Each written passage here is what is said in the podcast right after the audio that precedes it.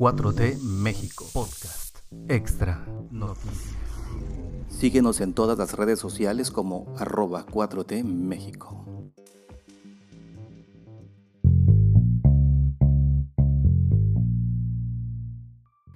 Martes 21 de diciembre de 2021. Muchas gracias por estar escuchando 4T México Noticias. Estas son las noticias que tenemos en este podcast para iniciar el día de hoy, martes. Si hoy fueran las elecciones en México para presidente o presidenta, ¿quiénes son las personas involucradas y quién ganaría? Pues bueno, eh, Claudia Sheinbaum sería la candidata más fuerte, la actual jefa de gobierno de la Ciudad de México, según una encuestadora que se llama Buen Día y Márquez. Eh, son los que hicieron este, esta encuesta y con el 54% de las preferencias, Claudia Sheinbaum sería la que ganaría si fueran las elecciones el día de hoy. Así es que hacia el 2024 es la que se perfila con mayor cantidad de votantes o mayor porcentaje. Morena, de hecho, es la fuerza política mejor posicionada dentro de toda esta encuesta. El 37% de los encuestados afirmó que votaría por la permanencia de la cuarta transformación. El 15% respondió que votaría por el PAN. El 13% dijo que votaría por el PRD. Y el 17% dijo que votaría por otros partidos y 18% se negó a responder la encuesta. De acuerdo con estos resultados, pues los nombres que figuran ahí también está el de Ricardo Anaya, porque también preguntaron que cuáles eran los nombres, nombres más populares.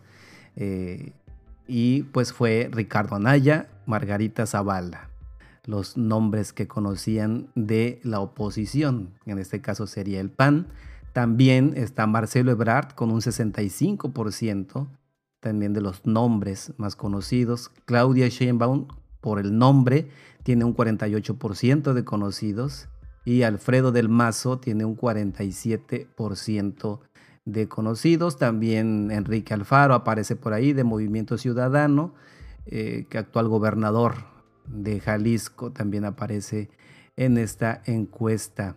Sin embargo, pues la ganadora es Claudia Sheinbaum, si fueran las, las elecciones, seguida de Marcelo Ebrard Casaubon. Y por último tendríamos a Monreal ocupando un tercer lugar. Así es que si las elecciones fueran, Morena de todos modos sería quien ganaría. Ahora hay que ver cuáles fueron eh, las muestras que tomó esta encuestadora porque lo publicó en el periódico El Universal. Hay que ver en qué parte también se hicieron estas encuestas. Puede haber sido que solo fue en el área metropolitana, la Ciudad de México. Eh, no sé si, si, hubo en todos los estados un mismo número de personas, si se hizo por internet, por teléfono, en las calles, etcétera. Todos esos son datos que necesitamos conocer con estas encuestas necesitamos saber cuál fue la metodología que se utilizó. Pero bueno, así se perfilan las cosas y así es como quedaría si las elecciones fueran hoy. Pero es muy pronto para eso, ¿no? Iberdrola y la Comisión Federal de Electricidad se enfrentan a una batalla legal por la planta que existe en Sinaloa. Se trata de la planta de Topolobampo 3, esa, esa planta adjudicada en el 2017 como productor externo de energía, tiene una capacidad de 766 megawatts para brindar energía eléctrica a 2.5 millones de hogares en México. Esto tenía una inversión de 400 millones de dólares. Esta planta debió iniciar sus, operaciones en diciembre de 2020, o sea, hace un año, pero no ha podido hacerlo porque la empresa no tiene la autorización para que inicie la fase de operación comercial. Eso según las fuentes anónimas que consultaron en el diario Expansión. A raíz de esto, de que no empezaron las operaciones hace un año, en diciembre del 2020, pues la CFE le interpuso una sanción de más de 16 millones de dólares, asegurando que esta empresa, Iberdrola, española, no cumplió con los tiempos de entrega. Pero Iberdrola en respuesta inició un proceso de, pues, de arbitraje, pues asegura que, que si la planta aún no opera, es por causas de fuerza mayor, por lo que a su vez solicita un pago de 10 millones de dólares por concepto de gastos incurridos e indemnización por daños. Y no solo eso, sino que también Iberdrola quiere que la CFE le devuelva 2 millones de dólares que le habrían puesto por el retraso en el proyecto. Aunque de manera oficial ninguna de las dos partes ha dado un pronunciamiento sobre la diferencia que existe entre estas empresas, las mismas fuentes consultadas sostuvieron que la Comisión Federal de Electricidad, la CFE, ya presentó su oposición al arbitraje e insistió en el pago de las sanciones contractuales. Iberdrola pierde el amparo que tenía contra la CFE. El 8 de diciembre de este año, el juez segundo de distrito Juan Pablo Gómez Fierro negó a Iberdrola un amparo en contra del incremento tarifario por servicio de transmisión de energía con empresas que cuentan con permisos de autoabasto. El consorcio Iberdrola, española, criticó el ordenamiento que emitió la Comisión Reguladora de Energía en el 2020 y cual modificaba las tarifas del uso de las líneas de transmisión y distribución de la CFE. Pero el juez Gómez Fierro desestimó los argumentos y consideró que no se trata de aumentos desproporcionados, pues se trata de tarifas variables que se modifiquen con base a la evaluación del sistema y sus cargos. Así es que Iberdrola pierde, pierde el amparo contra la CFE porque sabemos muy bien que Iberdrola quería hacer negocios al amparo del poder ellos únicamente querían vender la energía utilizando las líneas que tiene la CFE. Ellos no tienen nada, ellos solamente generan cierta parte de la energía y lo demás lo hace la CFE. Y encima de eso, pues no cumplen con los requisitos y no cumplen con los tiempos de entrega, abastos, etc. Así es que ha perdido Iberdrola contra la CFE este, este amparo que tenía y ahora sí, va a tener que responder. El presidente López Obrador estalla contra el INE por aplazar la consulta de revocación. Demuestran que no son demócratas, es lo que afirmó el presidente López Obrador. El presidente dijo que los gobiernos pasados predominaban esas actitudes antidemócratas, las cuales están quedando al descubierto con la resolución que está dando el Instituto Nacional Electoral ahora que de verdad hay un cambio, que se está llevando a cabo una transformación, pues se quitan la máscara en todos los ámbitos. Los que se hacían llamar demócratas están demostrando que no lo son. El presidente López Obrador además señaló que no le gustaría que se cambiara la fecha de revocación. Está prevista el 10 de abril de 2022. No le gustaría que se cambiara, pues de pasarla para después de las elecciones significaría una violación a las leyes mexicanas. El INE debería cumplir con su fin, el cual es promover la democracia y no obstaculizarla, es lo que dijo el presidente, y señaló que este instituto tiene o no o tenga o no tenga los recursos para realizar la consulta, ese es un tema secundario. Aquí lo fundamental es que la Constitución obliga a que si se cumplen los requisitos que establece la ley, se tiene que llevar a cabo una consulta. Los gobernadores de la Cuarta Transformación, ante esta decisión que tuvo el INE, pues se juntan y también dan una reprobación total a la actitud que está teniendo el Instituto Nacional Electoral y pidieron que repensara su situación. Rechazamos los argumentos que buscan impedir el libre ejercicio del derecho a la democracia de las y los mexicanos. Aquí los gobernadores eh, sí destacaron que lo importante, lo que está aquí en juego, es que todos los pobladores, todos los mexicanos y las mexicanas tenemos derecho a ser tomados en cuenta. Eso es lo que está en juego. No está en juego que si el INE tiene dinero, que si no tiene, que si le sobra, que si le falta, etcétera, que aún así el INE está muy bien pagado. Lo que está en juego es esto, la democracia de participación, para que se sienta este precedente y que el día de mañana podamos ser tomados en cuenta cuando se tengan que tomar decisiones importantes eh, en, el rumbo del país. Por su parte, el consejero presidente Lorenzo Córdoba pues dijo lo siguiente. Que quede muy claro, no se trata de una suspensión del proceso o de una negativa a cumplir con las obligaciones constitucionales del INE se trata de un acuerdo que busca dotar de certeza plena a este ejercicio inédito de participación ciudadana. Bueno, pues Lorenzo Córdoba ya quedó un poquito más tranquilo, ya como que ya le bajó un poquito, porque recordemos que estaba diciendo no lo vamos a hacer, no vamos a hacer esta consulta, no se va a hacer porque no tenemos dinero, para qué nos, nos hacen un recorte del presupuesto, por eso ahora no nos va a alcanzar, tenemos que gastar tanto y tanto y tanto. Bueno, pero es constitucional, lo dice la ley. Así es que están obligados a hacerlo. Así es que ya ahorita más o menos podemos ver que Lorenzo Córdoba le está bajando un poquito Estaremos pendientes a ver qué es lo que pasa con el INE y esta resolución. Seguramente sí lo harán, pero lo van a hacer como ellos quieran. En Veracruz se reducen el financiamiento de 50% a partidos políticos. PRI, PAN y Movimiento Ciudadano votaron en contra. Eso ya lo sabíamos, ya lo sabíamos, todo el mundo lo sabe. Pero bueno, gracias a la mayoría de Morena en el Congreso local, local de Veracruz, se aprobó reducir en un 50% el financiamiento que se otorga a los partidos políticos. Como era de suponerse, ya dijimos, PRI, PAN y Movimiento Ciudadano pues votaron en contra. Acusaron a Morena y a sus aliados de promover una simulación de austeridad, una ocurrencia disfrazada de buenas intenciones, etcétera, etcétera. Por ejemplo, la diputada de Movimiento Ciudadano Ruth Callejas Roldán llamó una simulación el recorte.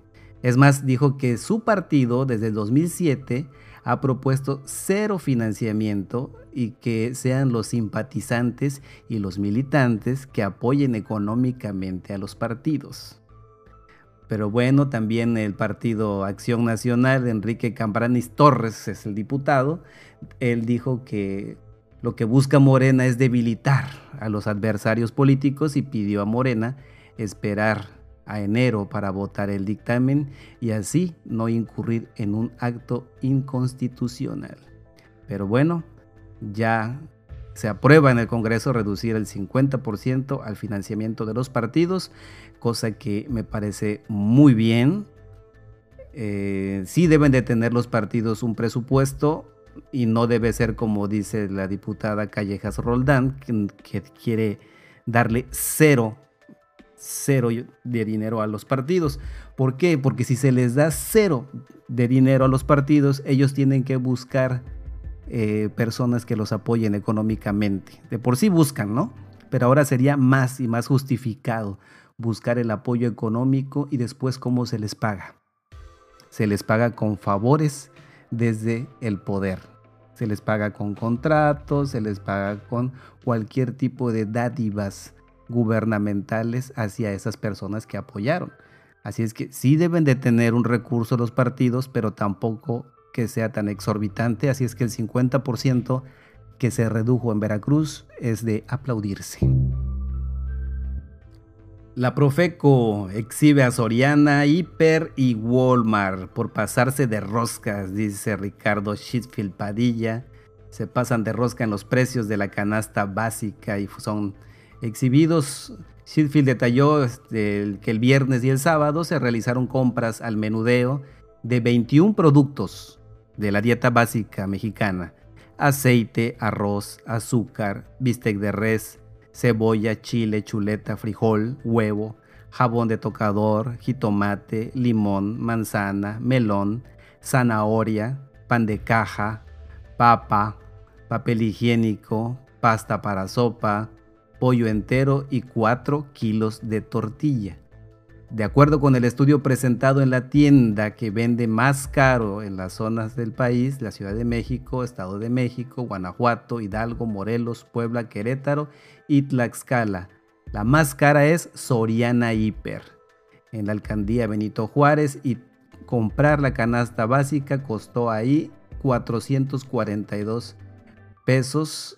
Eh, cuesta, perdón, 442 pesos en otro lado y ahí lo venden a 1037 pesos, o sea, más del doble, casi casi el triple del precio que deberían estar, por eso dice se pasan de rosca y son exhibidos. Así es que los, los usuarios, los consumidores, tenemos eh, el poder de, de que estas empresas reaccionen, tenemos el poder de decidir dónde comprar. Así es que es preferible a lo mejor caminar o avanzar un poquito más por un mejor precio para que ellos reaccionen y no se pasen de rosca. México y Francia firman acuerdos centrados en planes de contingencia sanitaria. Eh, los cancilleres Marcelo Ebrard de la Ciudad de México y Jean-Yves Le Drian de Francia firmaron acuerdos bilaterales entre los que destaca uno, que es para extraer lecciones del combate al COVID en un mundo y prevenir posibles nuevas pandemias. Tuvimos una reunión para prepararnos para posibles nuevas pandemias o riesgos en los próximos años para no olvidar las lecciones de esta pandemia. Fue una iniciativa que Francia presentó. México es el primer país que decide participar. Esto es lo que dijo el canciller Marcelo Ebrard acerca de esta decisión que ha tomado México y Francia de cooperar juntos para ver cuáles son las mejores acciones a seguir en caso de pandemias futuras. Aumenta en más de 500% el decomiso de fentanilo en México en estos últimos tres años. La intercepción de esta droga que se consume mucho en Estados Unidos creció en el trienio gracias a las estrategias de seguridad que han tenido a detectar las drogas, tanto la producción en los laboratorios como en el movimiento, ¿no? en el tránsito que se hace para llegar a los lugares o a los mercados de consumo. Esto dijo el, el titular de la defensa, el general Luis Crescencio Sandoval, el jefe castrense mexicano presentó una tabla de los decomisos y han crecido en 525% desde, desde que comenzó esta administración en el 2018. Así es que sí se está trabajando en el decomiso de las drogas, sí se está avanzando en el combate al narcotráfico y no como decía Javier Sicilia, que según él no toca este gobierno a los narcos ni con el pétalo de una rosa. Entonces nuevamente los números le callan esta situación y cinco veces más se ha detenido fentanilo y los, eh, los laboratorios y los tránsitos del fentanilo en México que van rumbo a Estados Unidos, que es de los consumidores más grandes de fentanilo y hay muchas muertes por fentanilo en los Estados Unidos. Francia se compromete a agilizar el Tratado de Libre Comercio entre México y la Unión Europea. El acuerdo comercial que ya existía, el Tratado de Libre Comercio entre México y la Unión Europea, podría ser una realidad ya en abril de 2020 Francia ocupará la presidencia de la Unión Europea y el ministro francés de, la Secretaría de Relaciones Exteriores dijo que aprovecharán esa posición para acelerar la firma de este pacto, que México será muy bien beneficiado por esta parte porque ya tendrá todas las fronteras listas, tendrá todas las relaciones comerciales con Asia, con Estados Unidos, con Canadá y ahora sería con la Unión Europea. Marcelo Ebrard explicó que ambos países colaboran en distintos ámbitos como la protección de los océanos, industria aeronáutica, la cooperación en materia educativa y científica, el combate al tráfico del patrimonio cultural y arqueológico. Además, subrayó que México se ha sumado a las iniciativas del presidente francés Emmanuel Macron para que la vacunación contra COVID-19 sea global y para estar preparado ante futuras pandemias. El presidente López Obrador, por su parte, le entregó a Le Drian la Orden Mexicana del Águila Azteca. Este canciller francés se lleva esta condecoración, que es la condecoración más importante que entrega el gobierno mexicano, y el presidente López Obrador eh, destacó su desempeño en favor de la política exterior y en especial por su trato amistoso y fraterno con el pueblo de México. Según el gobierno mexicano, el país eh, en México residen 40 mil franceses entre empresarios, estudiantes y artistas. Así es que la relación con Francia crece y esto abre las puertas para un nuevo tratado de libre comercio con la Unión Europea.